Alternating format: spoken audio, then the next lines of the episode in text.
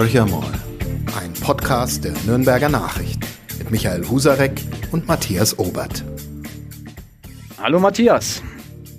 Er sagt nichts, weil er nicht da ist. Ich bin alleine im Podcast heute mal, nicht ganz alleine. Ein Gast ist da. Lorenzo von Fersen, der im Tiergarten Nürnberg ein sogenannter Kurator ist. Eines der Rätsel, das ich knacken will in der nächsten Dreiviertelstunde, was so ein Mann tut. Aber eines weiß ich, er beschäftigt sich mit Delfinen.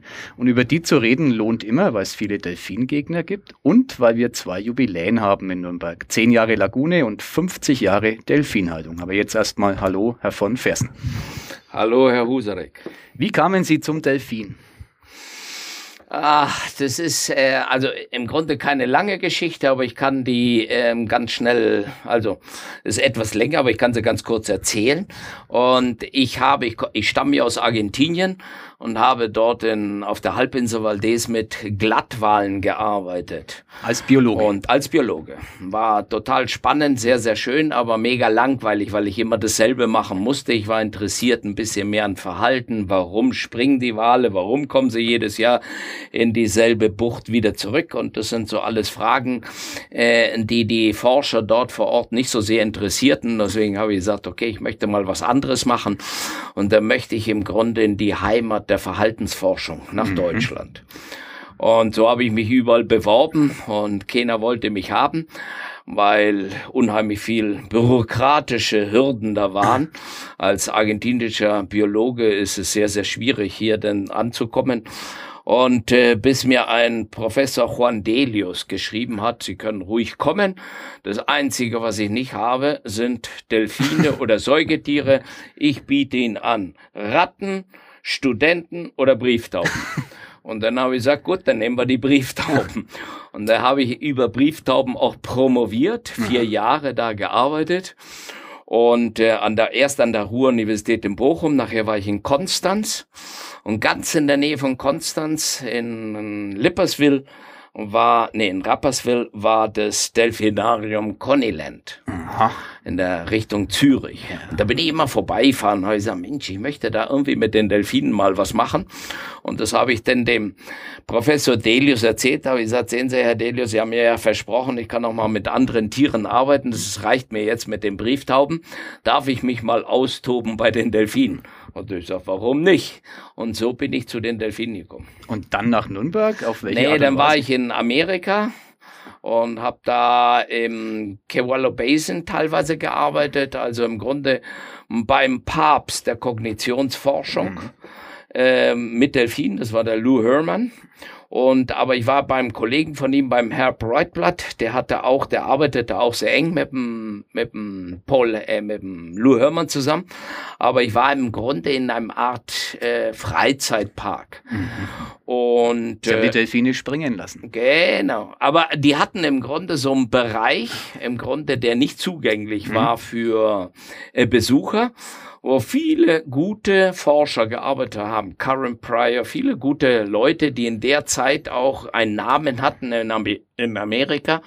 Und äh, da durfte ich äh, mit Delfinen dann mich austoben.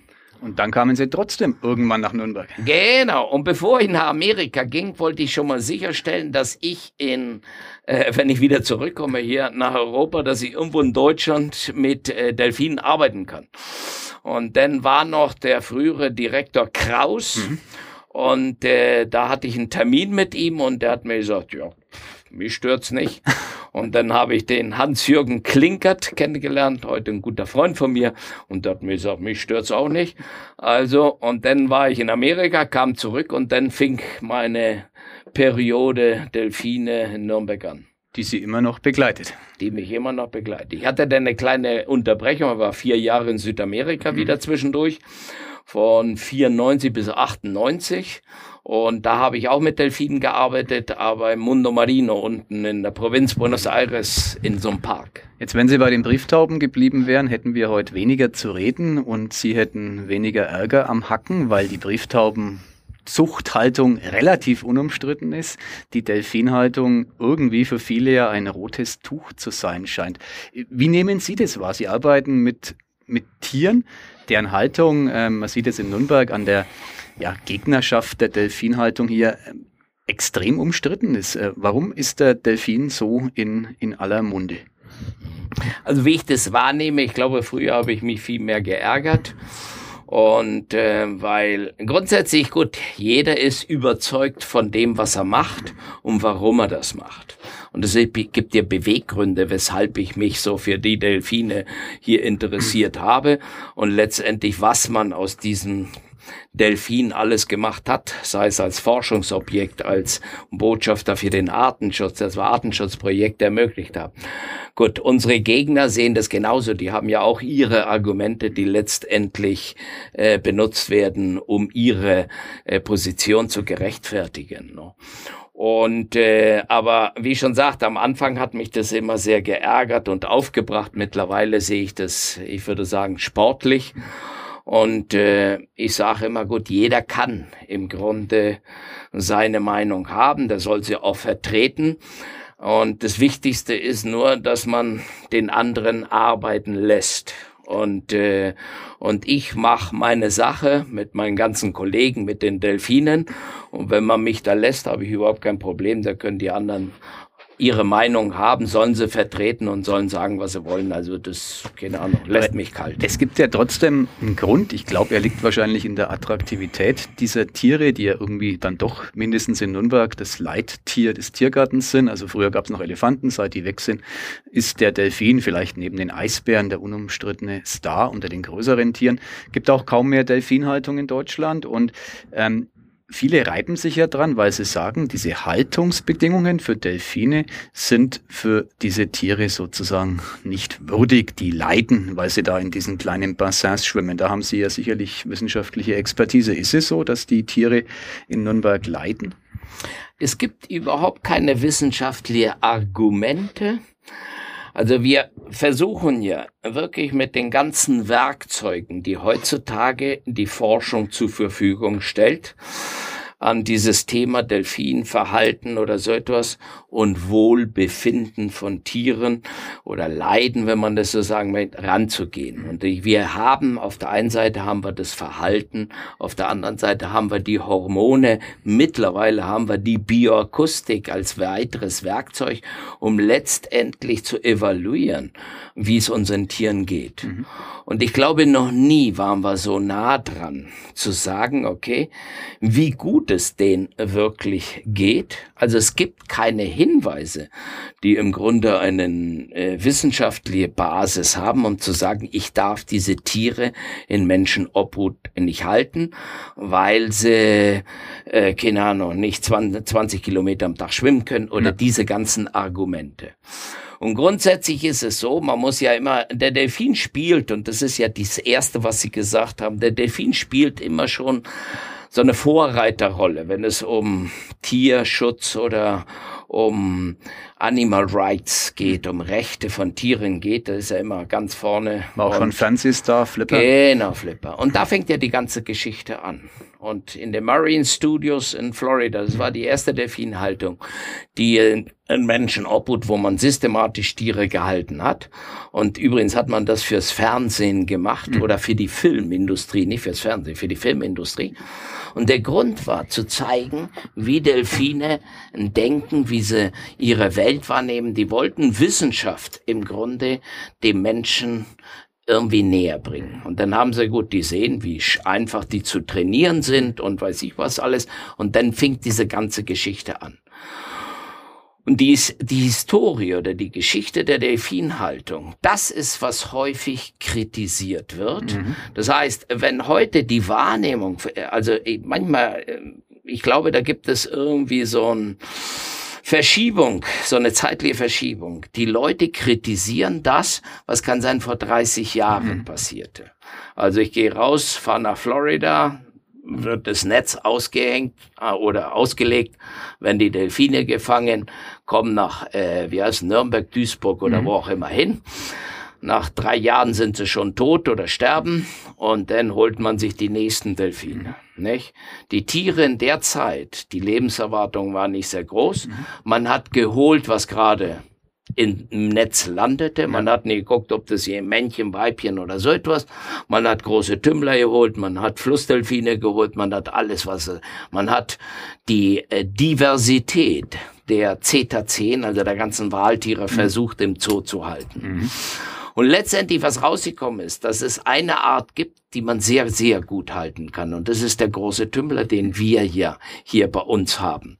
Und mittlerweile ist es so, dass wir ein Erhaltungszuchtprogramm aufgebaut haben. Also europaweit. Es gibt in Amerika eins, es gibt eins in Japan. Mhm. Und mittlerweile züchten wir Delfine in vierter Generation in Menschenobhut. Das heißt, sie entnehmen keine mehr aus den Kein Meeren. Kein Einzeltier mehr aus den Meeren. Das heißt, die ganzen Tiere, die es heute, heute gibt es 200, weiß ich, 50 Delfine in, in, in Europa. Und da würde ich sagen, das äh, kann sein maximal 28 Prozent noch Wildtiere sind. Mhm. Der meiste, der größte Teil, das sind alles Tiere, die in Zoo schon geboren worden sind, entweder in mhm. erster bis dritter Generation. Das heißt, wir haben eine selbsterhaltende Population aufgebaut und wir haben unglaublich viel gelernt. Also wenn es eine, eine Tierart, eine Zootierart gibt, mhm.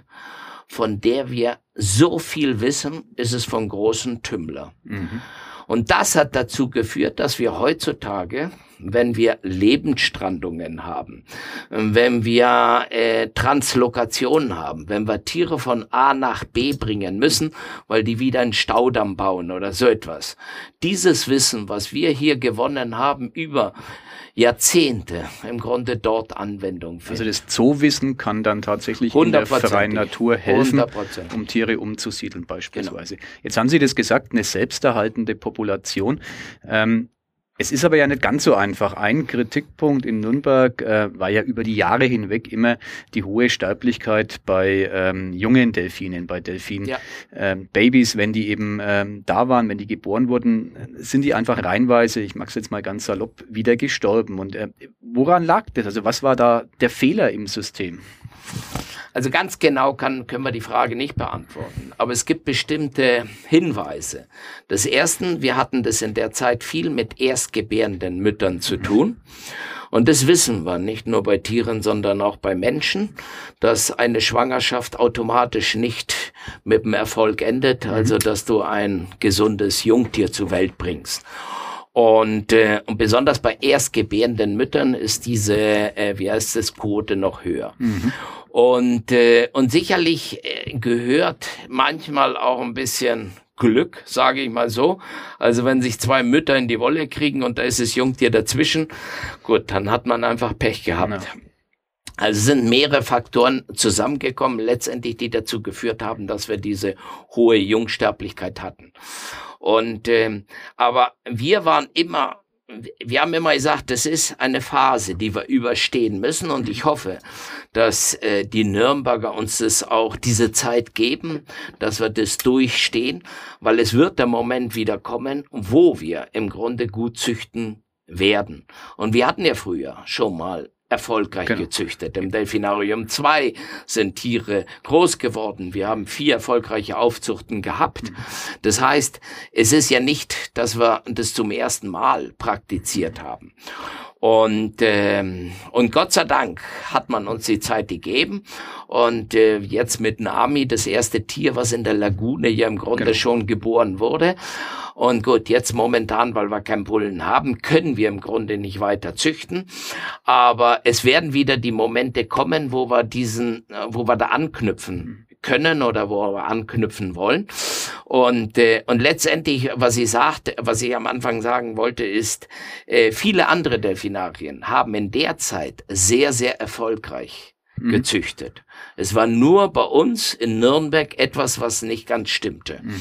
Und das hat uns immer sehr, sehr zuversichtlich gestimmt. Da habe ich gesagt, okay, kann sein, liegt es an den Tieren, kann sein, irgendwie einen Fehler müssen wir tun oder ist nur Pech. Ja. Also lass uns einfach mal abwarten, wie das weitergeht. In anderen ging es ja. In Amerika, in anderen europäischen Delfinarien, in Japan, selbst in Südamerika, überall hat es super gut funktioniert, nur bei uns nicht. Jetzt ist ja eine Frage, Sie haben es gerade gesagt, in Nürnberg gibt es gerade überhaupt überhaupt keinen Bullen, also man kann gar nicht züchten, hat sicherlich was mit dem Zustand der Lagune, mit dem baulichen genau. zu tun, die ja, ähm, kann man ja so formulieren, ein, ein Problemfall ist als Anlage jetzt. Äh, dafür kann der Tiergarten äh, wenig bis nichts, aber es ist ja nach wie vor nicht gelöst. Wann ist denn damit zu rechnen, dass in Nürnberg wieder eine, ich sage jetzt mal, vernünftige Delfinhaltung mit, mit eigener Zucht und Zuchterfolgen beginnen kann? Ja gut, es hängt immer davon ab, wann wir anfangen mit dieser, mit diesen Renovierungsarbeiten. Ja. Nicht? Ich weiß, dass da große, also Hochbauamt, alle sind sehr, sehr stark äh, involviert und daran interessiert, dass mhm. diese Sache so Sie schnell auch. wie möglich, ja, wir auch. Also die Weibchen werden ja nicht jünger. Das ja. heißt also, wir verlieren im Grunde jetzt sehr, sehr wichtige mhm. Jahre, was die, äh, was die Zucht betrifft. Deswegen hoffe ich, dass das jetzt in der nächsten Zeit und was von dem, was ich glaube, ist, dass dieses Jahr angefangen wird. Mhm. Dann hoffen wir, dass wir in zwei, drei Jahren wieder, wie Sie richtig gesagt haben, eine vernünftige Delfinhaltung haben können, dass mhm. wir einfach sagen, okay, wir können Sozialgruppen wieder haben, so wie wir sie uns wünschen und wo wir einfach Zucht wieder ermöglichen können. Und die Lagune selber, die ist, wie gesagt, ziemlich genau auf den Tag zehn Jahre alt. Vor zehn Jahren wurde die eröffnet, damals mit großem Brimborium, ist ja auch eine Anlage, muss man immer sagen, die sich einerseits wunderbar einfügt in das Areal am Schmausenburg, äh, andererseits auch ein gewisses Alleinstellungsmerkmal, mindestens in Deutschland, aber vielleicht auch darüber hinaus, nach sich zieht. Und trotzdem ähm, kann man ja sagen, hätte es diese Lagune noch gebraucht, sagen ja auch die Gegner der Delfinhaltung. Also ist es besser, auf dem Punkt auf die Tiere wieder zurückgebracht, die Tiere in der Lagune zu halten, im Vergleich zu der Zeit, wie sie vorher im alten Delfinarium gehalten wurden. Gibt es da Erkenntnisse? Ja, hundertprozentig. Also ich sag mal, auf der einen Seite ist es, wir haben mehr Platz. Mhm.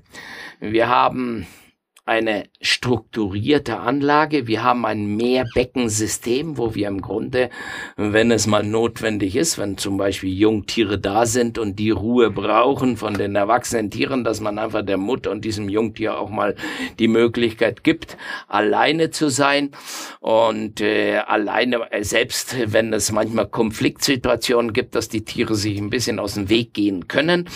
Also der Raum ist eine Sache, also wir haben mehr Fläche, wir haben haben mehr Kubikmeter Wasser.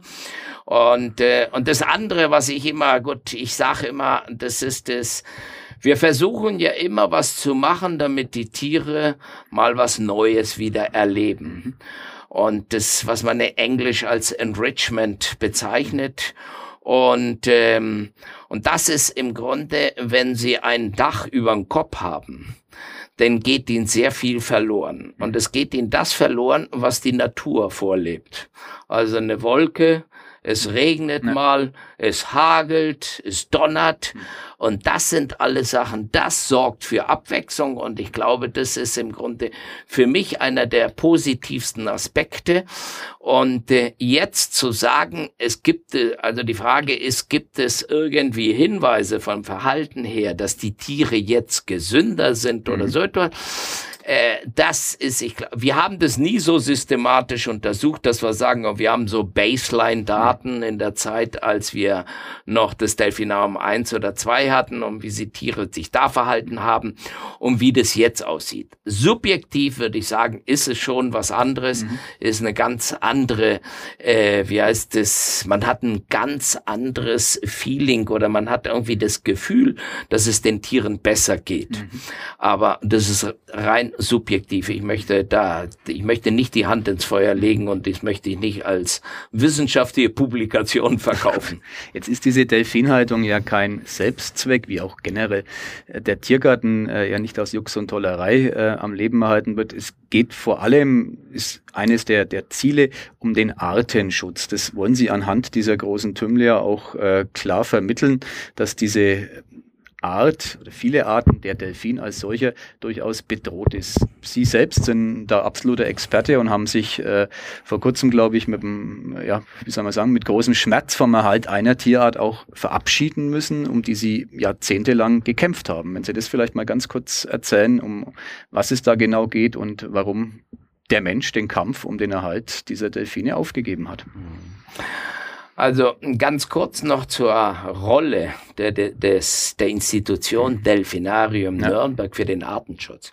Also ich bin überzeugt, leider macht es nicht jede Institution, die Delfine hält, aber und deswegen äh, können wir das nicht verallgemeinern, aber wir nehmen den Artenschutz sehr ernst und äh, haben im Grunde 92 mit unserer Artenschutzgesellschaft Jakupacha mhm. angefangen und äh, haben ganz klein mit wenigen Projekten angefangen. Heute sind wir einer der führenden NGOs, also nicht Regierungsorganisationen in Lateinamerika, die sich um den Schutz von aquatischen Säugetieren einsetzt. Und, äh, und wir sehen den riesengroßen Vorteil, den es hat, wenn ich eine Institution wie den Tiergarten oder wie das Delfinarium im Grunde als unterstützende, äh, wie heißt es, äh, Institution für diese äh, Aufgabe oder für diese äh, Funktion habe. Sie, Sie haben also, viele Spendengelder auch gesammelt. Spendengelder und alleine die Sensibilisierung. Also Sie, Sie sprechen möglicherweise den Wakita ja, genau, ein, diesen den, den kleinen kleinen ja. äh, Schweinswald, der im Golf von Kalifornien lebt und den wir wahrscheinlich jetzt in den nächsten Jahren verlieren werden. Mhm. Aber ich glaube, viele Menschen haben zum ersten Mal über den Wakita was erfahren, mhm. weil wir hier im Tiergarten Nürnberg die Tierart im Grunde präsentiert haben. Da gab es Figuren, die zu sehen waren. Genau, wir haben so eine ganze Allee, die Wakita-Allee gemacht. In der Zeit, als wir damit anfangen, gab es noch 30 Tiere. Mhm und äh, mittlerweile sind es nur noch neun oder noch weniger. Und ähm, aber wir haben den Menschen die Problematik gezeigt, wir haben den Menschen die Tierart gezeigt und wir haben den Menschen, ich glaube, und das ist das Wichtigste, was ist Artenschutz? Und wie funktioniert Artenschutz in den Augen einer Institution wie den Tiergarten Nürnberg? Das heißt, wir haben ja Tiere und wir sehen sie so ein bisschen als Botschafter für ihre Artgenossen. Mhm aber nicht nur von derselben Art, sondern auch von anderen Arten. Wir mhm. setzen Wakita, wenn wir nie halten, mhm. oder auch La Plata Delfine oder andere Tierarten oder Flussdelfine aus dem Amazonas werden wir nie halten. Aber wir haben unsere großen Tümmler benutzt, um Menschen zu sensibilisieren für die Thematik und den Menschen auch zu zeigen, wo die Bedrohung liegt und was da alles passiert. Und das ist, ich glaube, und mit dem Tiergarten Nürnberg mit 1,1 Millionen Besuchern pro Jahr erreichen wir sehr, sehr viele Menschen, können damit Gelder generieren, mhm. um diese Projekte zu unterstützen, aber auf der anderen Seite auch den Menschen mal zu zeigen, was auf dem Planeten überall passiert. Aber wenn wir bei dem Wakita bleiben, dann ist es ja so, es passiert Schlimmes auf diesem Planeten. Ähm, der hat keine Überlebenschance mehr. Ich nehme an, das war der Grund, um, um sozusagen den Schutz aktiv aufzugeben. Also erzählen Sie mal, warum warum es keine Perspektive für diese wenigen Exemplare gibt, die noch äh, verblieben sind. Der Wakita ist, ich glaube, das Extremfall einer Tragödie. Also wenn Sie ein Drehbuch schreiben wollen, wo am Ende alle weinend rausgehen, dann schreiben Sie das Drehbuch der Wakita. Und das ist im Grunde eine sehr lange Geschichte. Und ähm, ich werde sie ganz kurz machen. Und äh, die größte Tragödie, die man dort gehabt hat, man hat eine Tierart, die nur in einem ganz kleinen Areal vom Golf von Kalifornien leben. Das ist die, die Tierart oder eine der großen, äh, äh einer von den Delfinarten, die mit dem kleinsten Verbreitungsgebiet. Mhm. Die waren nie sehr viele. Also es waren einfach, es ist keine normalerweise große Tümmler, da gibt's 500, 600 oder so in bestimmten Küstenareal nicht. Aber Wakita gab's nie sehr viele. Mhm.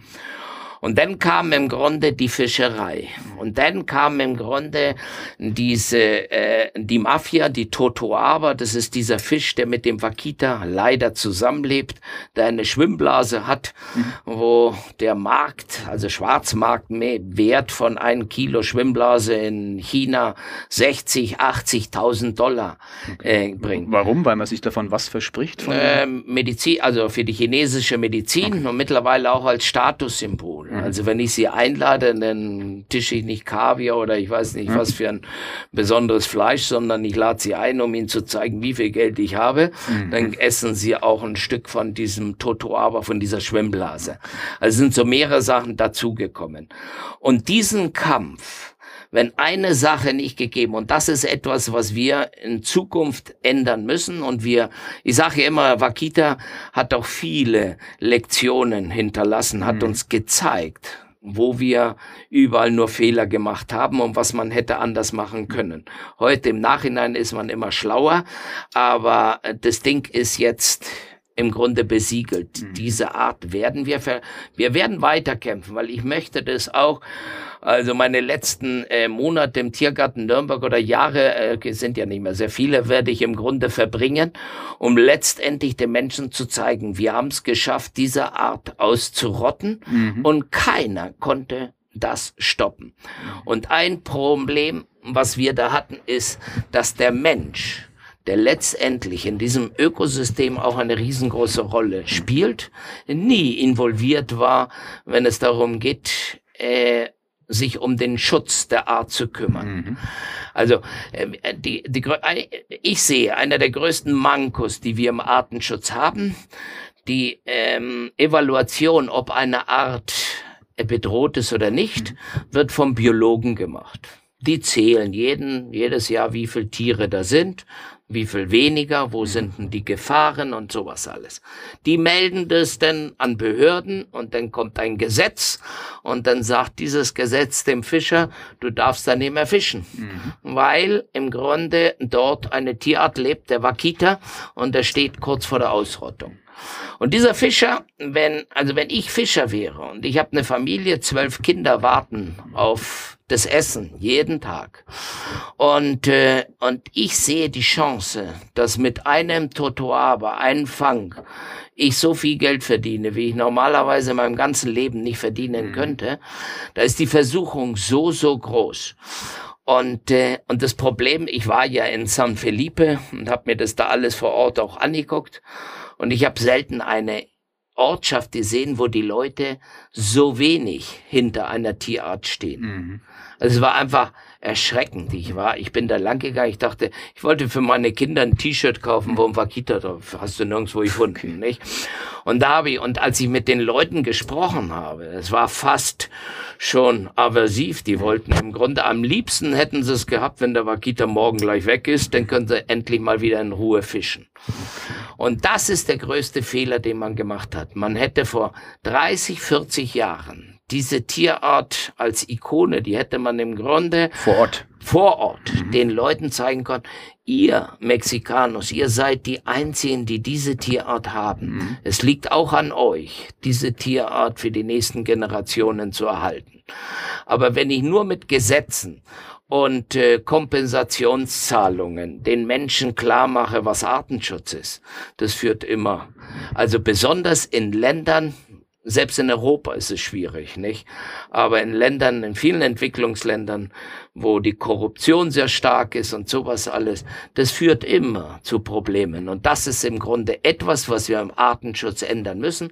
Und wir haben uns das jetzt auch auf die Fahne geschrieben als Gesellschaft und auch als Tiergarten. Ich habe mit, dem, mit dem Doug Enke und mit vielen anderen Kollegen, Jörg Beckmann, haben wir gesagt, okay, wir wollen was ändern. Wir mhm. wollen nächstes Jahr eine große Tagung organisieren, wie wir 2018 schon mal gemacht haben, wo wir die Intervention thematisiert haben. Mhm. Wir müssen jetzt endlich, wenn es es um Arten. Wenn wir Arten erhalten wollen, müssen wir manchmal auch Tiere fangen müssen, in Schutzareale überführen, um die Art wenigstens zu erhalten, weil das der, der Schutz vor Ort nicht ausreicht. durch Korruption und durch solche. Mit, mit Doug Enke, Tiergartenchef in Nürnberg, ähm, gesprochen über Artenschutz und der war eigentlich, fand ich, sehr pessimistisch, sicherlich zu Recht pessimistisch. Er sagt, viele Arten sind überhaupt nicht mehr zu retten. Der Mensch hat sozusagen ganze Arbeit geleistet im negativen Sinn.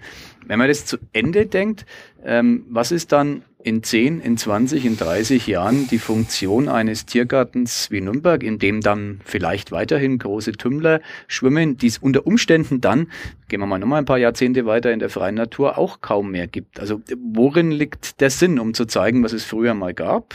Also was ist dann die Funktion des Tiergartens? Also ich sage mal in der Art der Haltung. Mhm. Also ich bin dann nicht mehr so pessimistisch. Ich sag mal, okay, es wird kann sein Länder geben, die äh, hoffentlich in 20, 30, 40 Jahren erkennen, dass Art, die Biodiversität ein riesengroßes, einen riesengroßen Wert hat für uns als Mensch und, äh, und dass wir einfach Biodiversität erhalten müssen. Und dann hoffe ich auch, dass man denn wieder Areale freischaufelt, wenn man das so mhm. nennen möchte, dass man sagt, okay, man schafft dort wieder natürliche Bedingungen, um Arten dort wieder zu halten. Mhm. Aber die bis könnte dahin, man dann aus den Tiergärten entnehmen. Genau. Und okay. bis dahin müssen wir diese Tiere wenigstens fernhalten von ihrem äh, natürlichen Verbreitungsgebiet und müssen sie hier erhalten, müssen sie hier züchten. Und das Wichtigste von allen, und das haben wir auch immer wieder gelernt, eine der wesentlichen Rollen von der Haltung von Tieren ist über die Tiere zu lernen. Mhm. Also was wir hier über große Tümmler alles gelernt haben und was diesen Tieren, also nicht nur den großen Tümmlern, sondern vielen anderen Delfinarten heute zugutekommt, ist, dass wir wissen, wenn ich ein Blutbild eines Tieres bekomme, ich mhm. weiß, okay, was für ein Antibiotika muss ich dem geben? Und was muss ich denn äh, im Grunde, muss ich Röntgen, muss ich keine Ahnung. Wenn ich ein Röntgenbild habe, weiß ich, wie ich das zu interpretieren habe. Mhm. Das heißt, ich kann eine sehr gute Diagnose erstellen. Ich kann auch eine vernünftige oder eine gute Therapie verschreiben, um dieses Tier am Leben zu erhalten. Die Rehabilitation vieler Tiere. Und da geht es beim großen Tümmler, die gibt es wie Sand am Meer. Mhm. Aber es gibt Delfinarten. Wir arbeiten jetzt zum Beispiel mit dem La Plata Delfin in Südamerika. Der lebt in Brasilien, Uruguay und Teile Argentiniens. Und äh, wir haben es immer wieder mit Lebensstrandungen zu tun. Mhm. Junge Tiere, die dort stranden. Und es ist in den letzten zehn Jahren waren es 140 Tiere. Und die haben alle verloren weil wir nie systematisch im Grunde diesen Rehabilitationsprozess mhm. mit vernünftigen Protokollen angegangen sind. Jeder hat das irgendwie so ein bisschen amateurhaft gemacht, mhm. kann man auch keine Vorwürfe machen. Es gab keine äh, Grundlagen oder es gab keine Protokolle, um vernünftig davor zu gehen. Und das ist, was wir jetzt ändern wollen. Mhm. Und das Wissen, was da in diese Protokolle reinfließt, ist das Wissen von 40, 50 Jahren Delfinhaltung. Dort haben wir endlich gelernt, was wir machen müssen, um Tiere am Leben zu erhalten. Jetzt ist es aber ja trotz dieser Bedeutung, die Sie gerade schildern, so, dass die Delfinhaltung mindestens in Deutschland, ähm, auf dem Rückzug ist. Äh, wir haben noch Duisburg ja. und wir haben noch Nürnberg. Nürnberg. Es gab deutlich mehr Delfinarien ja. vor einigen Jahrzehnten. Äh, warum ist das so? Also was ist die, ist es eine komplexe Haltung? Ist es einfach eine teure Haltung? Oder ist es sozusagen ein, äh, ein Tribut von einigen Tiergärten an die Kritiker, dass sie gesagt haben, das tun wir uns dauerhaft nicht an, ähm, dieses, äh, diesen Konflikt? Also ich glaube vor, also das Wichtigste ist eine teure Haltung. Mhm. Also, Sie haben es ja selber, also wir hätten mit der Delfinhaltung nicht weitergemacht, wenn wir die Lagune nicht gebaut ja. hätten. Und äh, wir alle wissen, was die Lagune gekostet hat. Mhm. Und das kann sich nicht jeder Zoo leisten, der irgendwie Delfine hält. Ja. Und da muss man sich einfach spezialisieren. Wir selber haben ja auch kamen im Grunde in diese Situation, genau. wo wir ein Triage praktizieren mussten. Ja. Und da sind die Elefanten zum Opfer ja. Genau. gefallen. Das heißt, wir können nicht alles machen. Und ich glaube, das ist die Zukunft mhm. der Zoos, nicht nur in Deutschland, sondern Europa, weltweit, ist, dass man sich so spezialisiert. Mhm. Der eine nimmt aquatische Säugetiere, der andere äh, nimmt, weiß ich, Antilopen, der andere nimmt, weiß ich, andere Tiere. Mhm. Und äh, Aquarien, also Fische oder so etwas. Und ähm, nicht jeder kann alles machen, mhm. aber dafür gut. Und das ist das Thema. Also wir hätten unsere Delfinhaltung unter diesem Dach vom D1 nicht weiter zeigen wollen. Das ist im Grunde, und das hat weniger damit zu tun, dass wir glauben, dass es den Tieren da schlecht ging. Das hat eher damit zu tun, es war nicht mehr zeitgemäß. Mhm. Also heutzutage, wir bauen ja auch Anlagen für das menschliche Auge. Ja. Die Ästhetik spielt eine riesengroße Rolle. Und wenn ich heute vor der Lagune stehe und mir die Tiere angucke und äh, das vergleiche äh, mit den Jahren, weiß ich, 90er Jahre, als ich, Anfang der 90er Jahre, als ich nach Nürnberg kam und mir die Vorstellung da angucke, ne? da gab's nichts anderes. Da habe ich mir das angeguckt, ich war genau. total begeistert. Aber wenn ich das heute sehe, ist es ein ganz anderes Bild. Mhm. Und äh, ehrlich gesagt gefällt mir auch viel, viel besser. Und ich glaube, für uns auch sehr, sehr wichtig, wenn wir Artenschutz, wenn wir Tiere für unsere pädagogischen Projekte benutzen wollen, dann sollte man sie so zeigen, dass die Menschen sagen, boah, das ist echt was Schönes.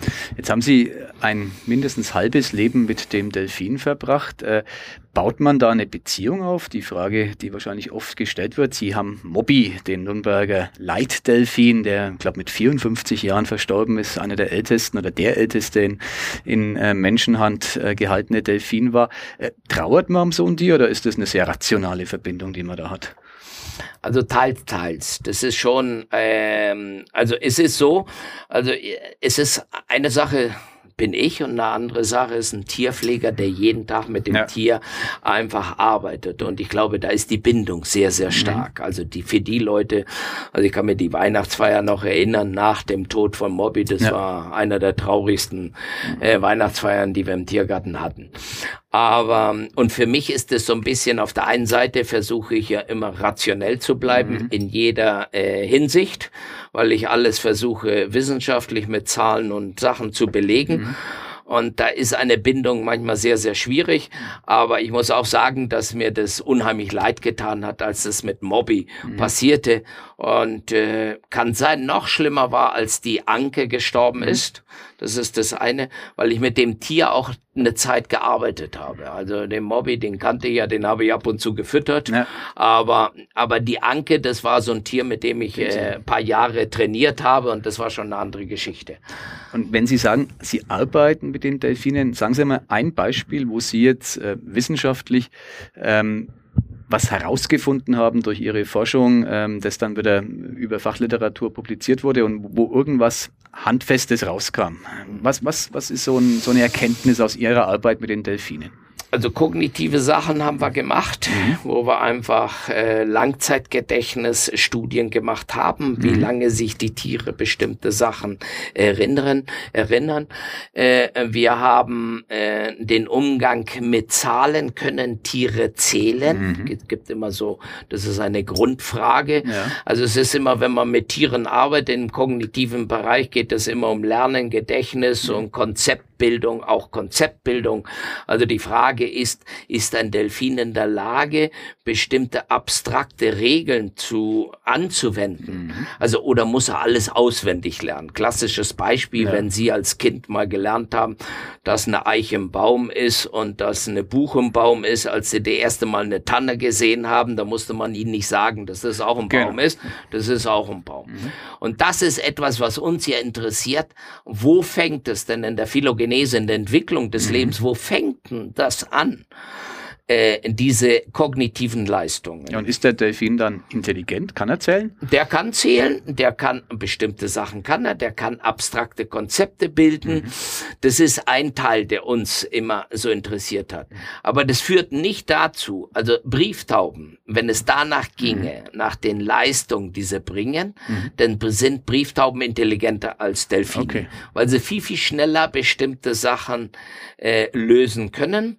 Aber das hängt daran, dass die Methoden, die wir benutzen oder die Motivation einfach bei Delfinen ein bisschen anders ist. Mhm. Das Tier lebt im Grunde in diesem Familienverband. Die Taube ist in, in seinen Stall eingesperrt, ganz alleine. Ja. Und der fliegt dann raus, kommt in die Skinnerbox und da muss er dann, da kriegt er sein Futter. Mhm. Und das ist beim Delfin eine ganz andere Geschichte. Das ist bei Menschenaffen ganz, ganz anders. Deswegen kann man das sehr, sehr schlecht vergleichen. Und das andere ist alles, was Sensorik betrifft. Der Tim Hüttner, der hat äh, jetzt die Arbeit beendet. Mhm. Also wir halten Tiere, um zu sehen, wie Tiere ihre Welt wahrnehmen. Mhm. Und bei Delfinen ist ja die Echoortung sehr, sehr wichtig, ja. dass sie einfach akustisch im Grunde ihre Umgebung, äh, wie heißt es, erspüren. Aber die Frage ist, können die auch Elektroreize wahrnehmen? Und das ist ja etwas, was bei Säugetieren bisher nur zweimal nachgewiesen werden konnte.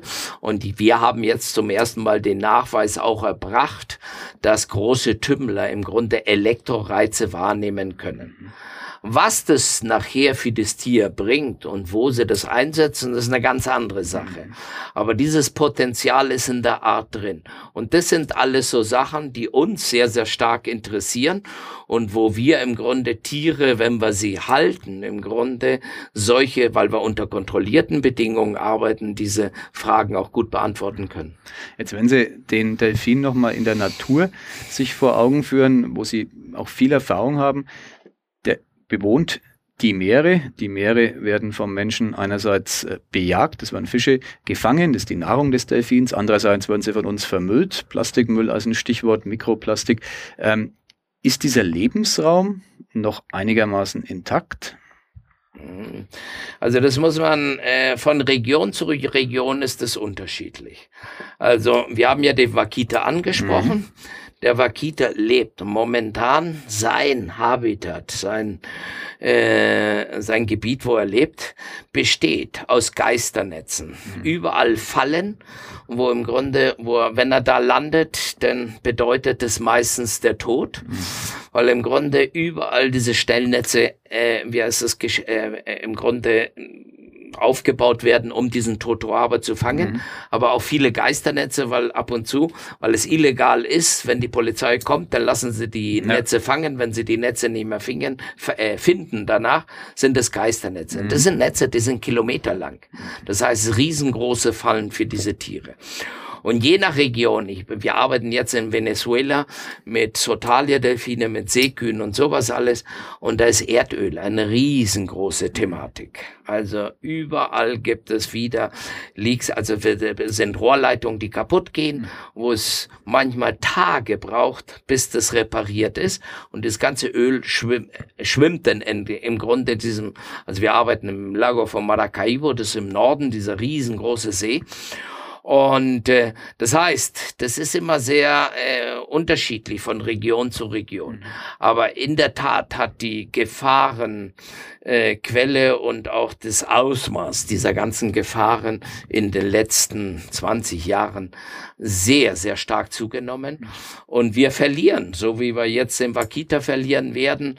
Wir haben der große Tümmler, der im Südatlantik lebt, der Lails große Tümmler, der ist im Grunde dieselbe Gattung wie unsere, aber ist eine andere Art. Er ist doppelt so groß wie der hier. Von dem leben heute nur noch 600 Tiere. Das heißt, da können wir auch die Uhr stellen, bis wir den letzten da gezählt haben. Und so geht es mit dem westafrikanischen, mit dem Susa, mit dem Buckeldelfin. So geht es mit Flussdelfinen, sei es in Pakistan, sei es im Amazonas. Ähm, das heißt, das Habitat wird jedes Mal komplizierter mhm. und die Tiere haben nicht die Zeit, um sich an diese, die Veränderungen sind zu schnell, um sich an diese Veränderung anzupassen. Und das führt im Grunde, dass die Tiere denn dort verschwinden und sicherlich, gut, im Extremfall zur Ausrottung. Jetzt haben wir das, den Aspekt Artenerhaltung, Biodiversität. Klimawandel ist was, ähm, was noch dazukommt, was ja auch einen Lebensraum ja. dann perspektivisch verändert, wenn die Meere sich erwärmen. Ähm, jetzt mal ganz platt könnten wir ja sagen, der Delfin ist auf dem Weg zu uns. Wahrscheinlich totaler Blödsinn oder ist da was dran? Äh, ich habe jetzt die Frage nicht ganz. Geo geografisch, also kommt der Delfin ah. über die Meererwärmung näher an Europa heran? Es gibt ja in Europa Delfine. Also ja, ja, ja, ja, ja, ja, ja. Also, ist das also so, sicherlich gibt es da schon Verschiebungen. Also ich weiß jetzt nicht, also in Europa kenne mich nicht so aus, also was diese Verbreitung und die Verschiebung in der Verbreitung betrifft.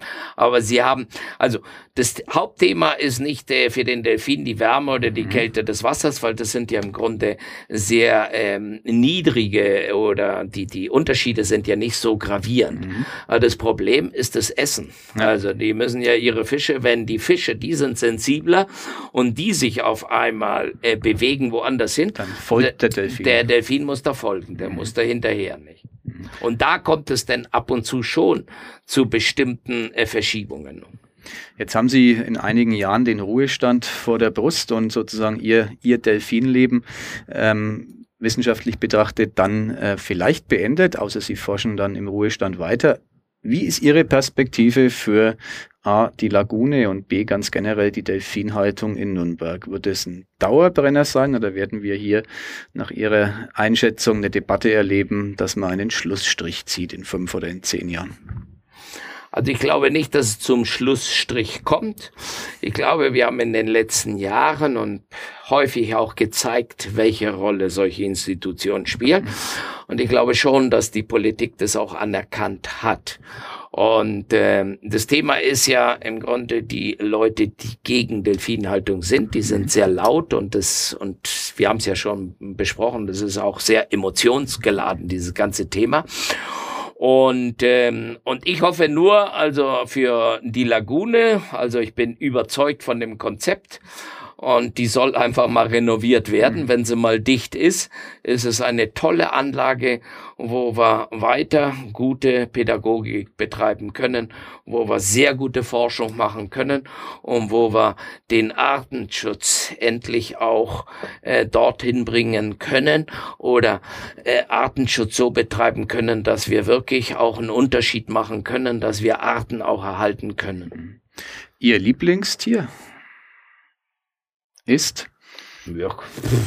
Also im Grunde, äh, in den, ich, bei mir ändert sich das immer. Und es waren ja immer die Delfine, äh, dann waren es mal die Ameisen und äh, mittlerweile, ich glaube, sind die Harpien. Ich bin die total, ja, okay. also ich bin total begeistert von diesen Tieren. Und äh, ich bin ganz, ganz, ganz gespannt, weil wir ein Forschungsprojekt mit denen jetzt planen. Und da können wir ja nächstes Mal darüber reden. Genau. Aber ich glaube, äh, das ist mittlerweile irgendwie jetzt, äh, genau, in den letzten Zeiten eine Tierart, die mich sehr, sehr fasziniert hat. Spannend. Ja. Jetzt sind Sie Argentinier, Sie haben es eingangs gesagt und haben insofern einen unmittelbaren Bezug zum ersten FC Nürnberg. Wir sind am Ende dieses Podcasts und wie immer die Frage, was, wie halten Sie es mit dem Club? Was verbindet Sie mit diesem Verein? Im Grunde, es ist ganz interessant, weil ich viele Kollegen habe, die Fans vom FC Nürnberg sind und ich weiß, wie sie immer leiden. Und ich bin ja kein, ich bin Fan vom FC Nürnberg, weil ich in Nürnberg lebe, aber nicht. Aber äh, meine Assoziation oder keine Ahnung, meine Verbundenheit mit dem Verein ist hauptsächlich durch Spieler, argentinische Spieler, die hier gespielt haben. Javier Pinola, das war einer der letzten und äh, mit dem habe ich heute noch über WhatsApp Kontakt. Mhm. Und, äh, und das war immer sehr, sehr schön, hat uns immer eingeladen und wir haben uns immer auch ausgetauscht und der ist gut leider wieder zurückgegangen nach Argentinien, spielt da. Aber ich hoffe, dass der Club, also ich finde das im Grunde so ein, eine unheimlich schöne, also ist eine unheimlich schöne Institution und äh, ich kann nur sagen, ich hoffe, dass er lange ähm, dort als Fußballverein bleiben. Und das Einzige, was ich mir wünsche, ist, dass der Leidensweg der Fans nicht mehr so groß ist, dass er ab und zu mal wieder erste Bundesliga und kann sein Meister werden. Das ist doch ein, ein schöneres Schlusswort gibt's nicht. Ich danke für Ihren Besuch, war sehr interessant und beim nächsten Mal geht's äh, um die Halbchen. Okay, alles gut. danke, tschüss. Tschüss. Mehr bei uns im Netz auf nordbayern.de